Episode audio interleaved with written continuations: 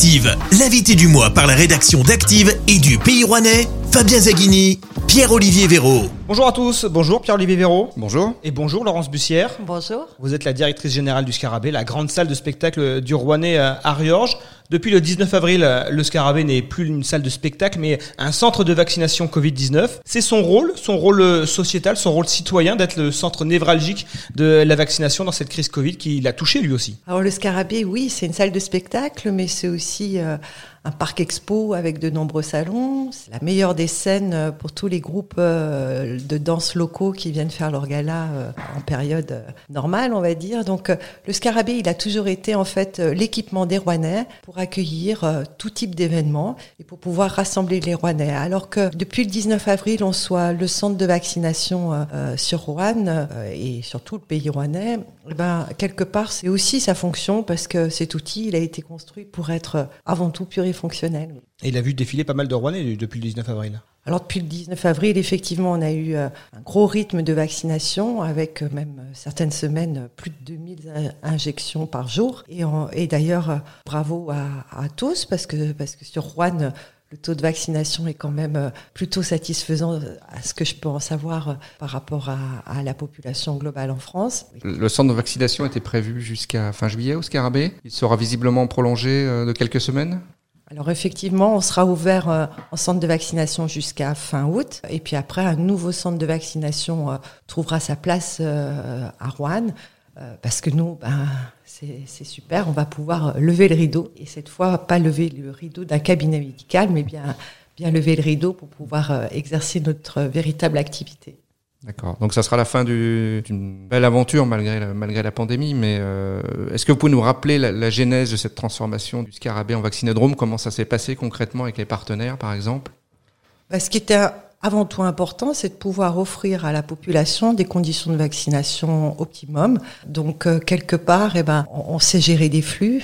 On est quand même un, grand site. Hein. On, a, on a un plateau de 4000 mètres carrés pour pouvoir accueillir euh, des personnes euh, et assurer leur circulation sans qu'ils aient besoin de se croiser. Et puis ça nous permettait aussi de retrouver un brin d'activité parce que les équipes au Scarabée, ça faisait de, de longs mois qu'ils étaient chez eux. Quoi. Donc tout ça additionné avec aussi une bonne signalétique. Hein. Tout le monde sait où il est, le scarabée, bah, faisait que je crois que ça a été une bonne solution. En tout cas, à en croire les questionnaires euh, qui, qui, sont remplis par ceux qui sont vaccinés, il y a, il y a un niveau de satisfaction optimum pour ce centre de vaccination. Et qui, qui est allé vers qui? C'est le scarabée qui euh, a fait signe de la main pour dire nous, on peut accueillir un centre de vaccination ou au contraire, on est venu vers vous?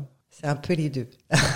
c'était logique en quelque sorte. Euh, quelque part, c'était logique. En plus, c'est un partenariat avec euh, l'agglomération, avec la région. On s'est porté candidat. Mais enfin, soyons honnêtes, c'était, c'était quasi, quasiment naturel que, que ça se fasse au Scarabée. Avant de devenir un centre de vaccination, euh, le Scarabée est resté à l'arrêt pendant une année complète depuis le premier confinement. Comment vous avez vécu cette période? Difficilement, indéniablement, difficilement, un peu, un peu comme tous, sauf qu'on était les premiers fermés et qu'on est les derniers réouverts. Donc ça, ça c'est franchement difficile à vivre. Mais notre métier, c'est d'être, euh, c'est d'être dans l'action, c'est d'être dans l'émotion, c'est de créer des événements, c'est d'accueillir des événements. Donc vous pensez bien que tous, on n'est pas fait pour rester chez nous. Et au, niveau économique, euh, est-ce qu'on peut parler de, de, conséquences pour le groupe euh, GL Evans, pour la structure aussi euh, locale euh, Alors, au comment, niveau, comment, ça se passe Au niveau économique, euh, il est clair que l'exercice 2020 est, est, un très mauvais exercice. Quoi. Forcément, quand on perd 80% de son chiffre d'affaires annuel, on, on, a été accompagné très clairement par l'activité partielle, hein, et heureusement. Et puis il y a eu quelques aides sur la partie culturelle dont le Scarabée a pu, a pu bénéficier. Et on peut étendre à, à toute la à tout le département parce que GL Evans gère d'autres équipements dans la Loire. GL, GL Evans gère euh, plus de 50 sites euh, partout en France et, dans le monde. Donc l'exercice 2020 euh, pour, pour le groupe GL Evans a été un exercice très très difficile, comme dans, dans toute la filière événementielle, parce que au-delà du groupe GL Evans, c'est quand même toute une filière avec, il faut penser aux sous-traitants, aux prestataires, l'hôtellerie, la restauration, la sécurité, le nettoyage, les agences événementielles, les, les organisateurs d'événements qui sont nos clients chez nous. C'est toute la filière qui a beaucoup souffert de, de cette crise sanitaire, oui. Alors, la crise sanitaire, on espère euh, en sortir. Les restrictions sont levées petit à petit. Quand va-t-on revoir des spectacles au Scarabée? Justement, c'est pour ça qu'on ferme le centre de vaccination. Alors, pas que des spectacles. Hein. On va ouvrir le Scarabée avec euh, le salon de l'auto dès le mois de septembre. Et puis après, sur septembre-octobre, alors on va avoir euh, Frédéric François, on va avoir les Baudins, Jeff Panacloc, Alain Souchon, Alain Souchon qu'on attend depuis mars 2020. Tout ça, c'est des spectacles qui sont reprogrammés, qui étaient prévus initialement initialement en 2020 Il y en a certains qui étaient prévus, d'autres qui se sont programmés, mais, mais effectivement, on a une programmation spectacle là qui va être euh, un peu riche. Et puis le retour aussi des événements euh, comme la foire du Rouennais, la fête du Charolais. Euh, donc voilà, à partir de septembre, on souhaite reprendre une activité sereine et puis, et puis recréer, recréer de l'émotion et du contact entre, entre tous. Donc enfin des bonnes nouvelles, enfin de l'optimisme de, votre côté. Mais que savez-vous des, conditions d'accueil, euh, les jauges, les mesures de distanciation? Qu'en sait-on pour cette reprise? Pas grand-chose. Ce que l'on sait, c'est que le pass sanitaire, à l'heure d'aujourd'hui, est considéré comme obligatoire pour tout événement de plus de 1000 personnes jusqu'au 30 septembre. Après le 30 septembre, on ne sait pas. Mais je crois qu'on ne sait pas, mais personne ne sait en fait. Et le Scarabée a vocation à accueillir plus de 1000 personnes. Bien sûr. Et puis, euh, gérer un pass sanitaire, c'est moins compliqué que de contrôler un, billet de spectacle. Hein. C'est tout aussi simple. Mais, mais ce qu'on a appris pendant cette crise, c'est qu'effectivement, on n'avait pas de visibilité euh, à, long terme et même pas à moyen terme. Donc, euh, il va falloir il faut qu'on continue à être réactif, à l'écoute, et puis qu'on dise à tous d'aller se faire vacciner parce que, parce que comme ça, on sera plus serein. Malgré ces incertitudes, vous, êtes confiante sur le sur l'adhésion, sur le retour du public? On a vu dans à Rouen que les matchs de la chorale de Rouen, avec le protocole sanitaire, avaient, semble-t-il, refroidi des, spectateurs. Oui, je le comprends. Euh, je le comprends parce que c'était encore en juin, donc euh, et puis c'était le, démarrage. On va démarrer en septembre. On sera parti en vacances. Euh, on aura tous eu besoin d'une manière ou d'une autre présenter un pass sanitaire. Et puis, puis le niveau de vaccination sera plus fort et, de plus long terme, c'est-à-dire que ceux qui étaient tout juste vaccinés pour le début des matchs euh, de la chorale euh, ne pouvaient pas avoir un pass sanitaire. Maintenant, c'est le cas puisque le, délai aura été atteint. Euh, oui, je reste confiante, mais je suis pas la seule à être confiante. Hein. Les organisateurs d'événements sont confiants aussi. Alors, vous n'êtes pas que la directrice du Scarabée euh, à Riorges, vous euh, supervisez finalement l'activité de GL Events euh, au niveau départemental. La foire de Saint-Etienne, vous avez tourné la page de, cette dernière édition qui avait dû être annulée au dernier moment, justement à cause des restrictions administratives liées au Covid. Effectivement, annuler la veille, c'est violent. C'est violent pour les équipes, c'est compliqué, surtout dans le cadre de l'ouverture d'un nouveau bâtiment, puisque, puisque c'est un nouveau parc expo à Saint-Etienne donc oui, on a tourné la page. Là, on est en train de, monter euh, de manière euh, plutôt positive. D'ailleurs, euh, l'édition de la foire 2021 qui se tiendra du 24 septembre au 4 octobre. Donc là, passe sanitaire obligatoire, on est encore sur le mois de septembre. Bien sûr, avec un pass sanitaire, avec, avec des exposants qui ont envie de se retrouver. qui ont tous été rassurés de la manière avec laquelle on a pu pouvoir gérer l'annulation de l'an dernier et qui seront présents cette année. Et puis on est sur un thème de la musique pour la foire, donc euh, vous voyez, on veut garder ce côté festif et puis festif et local puisqu'on est en partenariat avec le service culturel de la ville. Donc finalement, ce sera un petit peu le baptême du feu pour le nouveau parc expo. Qu'est-ce qui a changé? Alors tout a changé. Très clairement, c'est un, nouveau site qui est mis en place, qui devient un peu euh, d'ailleurs un marqueur dans, sur le territoire stéphanois. On a un beau site, un beau parc expo avec un, hall de 8000 mètres carrés, un, un deuxième hall de 6600 mètres carrés, des, euh, des, salles de réunion et de réception. Donc on a, on a un bel équipement pour lequel d'ailleurs on, on est en train pour le moment d'organiser euh, plein de, visites pour faire, euh, pour faire découvrir ce, ce nouvel équipement événementiel. Oui. En fin d'année, le Scarabée soufflera ses 13 bougies. L'enceinte avait été inaugurée euh, par un concert de Charles Aznavour. Pendant toutes ces années, vous avez vu défiler de, du beau monde, des artistes euh, fantastiques. Quels sont ceux qui ont attiré le plus de monde? Une des premières dates, c'était les artistes locaux, avec deux soirées à plus de 5000 personnes chacune des soirées. Donc ça, c'est important à noter. Et ça a fait partie justement de ce processus euh, d'appropriation par les Rouennais de leur propre équipement. Donc, donc le premier qui me vient en tête, c'est celui-ci. Après, bah, forcément, on peut pas peut pas passer à côté d'Indochine où dès la veille, on avait, des gens qui, avaient planté leur toile de tente euh, autour du scarabée pour être sûr d'être, d'être euh, à l'ouverture des portes euh, le lendemain. Les Baudins peut-être avec leurs euh, Baudins cinq euh, soirées parce de, de que- mémoire. parce qu'ils font cinq, ils font, ils font jusqu'à cinq, euh, en tout cas entre trois et, cinq séances pleines. hein. On a eu vraiment de très très belles dates. Moi, ce dont je peux témoigner en 13 ans, c'est que je me laisse encore surprendre par certains artistes dont je suis pas forcément fan personnel. Et quand je suis dans la salle et que je vois certains d'entre eux, la qualité qu'ils ont à, à transmettre leur émotion, eh ben, j'ai encore des grands frissons dans, au scarabée. Je vais donner l'exemple d'un Serge Labat qui m'a scotché.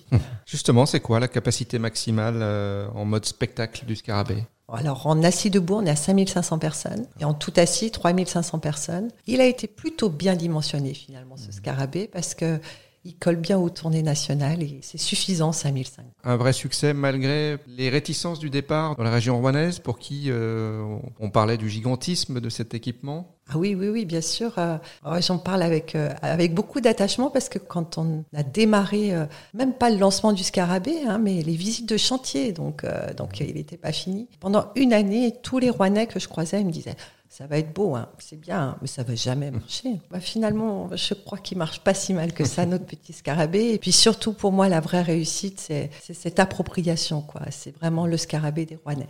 À à partir de quelle affluence pour un spectacle on se dit que c'est une réussite? Là, c'est le producteur. Et puis alors, je vais être un petit peu vénal. Hein, ça, ça, ça, ça va tout simplement dépendre de ce que va gagner le producteur sur la sur la tournée. Si vous avez euh, 7 semi-remorques de matériel et, et 80 personnes sur une tournée, il faut vendre plus de places que quand vous avez un concert intimiste. Donc, euh, Oui. euh, ce qui compte en fait pour nous, c'est que hum, les producteurs, lorsqu'ils programment au Scarabée, ils soient assurés d'avoir le public qui va leur permettre effectivement de faire une bonne soirée. Comment fonctionne la, programmation du Scarabée C'est vous qui allez démarcher les artistes C'est eux Comment ça marche Alors sur la partie spectacle, euh, des producteurs, euh, des productions en France, il y en a, il y en a une vingtaine, euh, pas tellement plus. Avant même l'ouverture, on a commencé à faire visiter euh, et à faire connaître euh, l'équipement. Et puis après, ben, euh, la programmation, elle se fait bien souvent les soirs de spectacle pour des prochaines dates avec d'autres artistes, mais portés par le même producteur. Et puis maintenant, ben, quand même, en toute humilité, le Scarabée, il est inscrit dans les tournées en France. On nous connaît à Rouen. Est-ce que les spectacles programmés euh, sont fonction des goûts du public tels que vous pouvez les, les connaître? Est-ce qu'on va choisir des spectacles en, en fonction du, du profil et des goûts des spectateurs à Rouen qui ne sont peut-être pas les mêmes qu'à Lyon ou à Saint-Étienne? Est-ce que c'est une donnée que vous prenez en compte? Nous, la, la, la donnée essentielle qu'on a pris en compte depuis l'ouverture, c'est de ne pas en mettre trop euh, chaque année, de façon à pouvoir assurer aux producteurs que les artistes ne vont pas se faire concurrence entre eux et que et qu'on va pas demander aux Rouennais d'aller euh, cinq fois euh, au spectacle le même mois parce que ça passera pas et, des producteurs risqueraient de repartir avec une mauvaise image de la salle. Donc on va limiter le nombre. Après, c'est vraiment au producteur de gérer son risque, mais on s'autorise bien sûr d'abord à les accompagner en, en termes de communication et puis, euh, et puis aussi euh, à leur donner de l'information. Mais, mais je vous dis, ils nous connaissent, ils sont, ils sont pas si nombreux.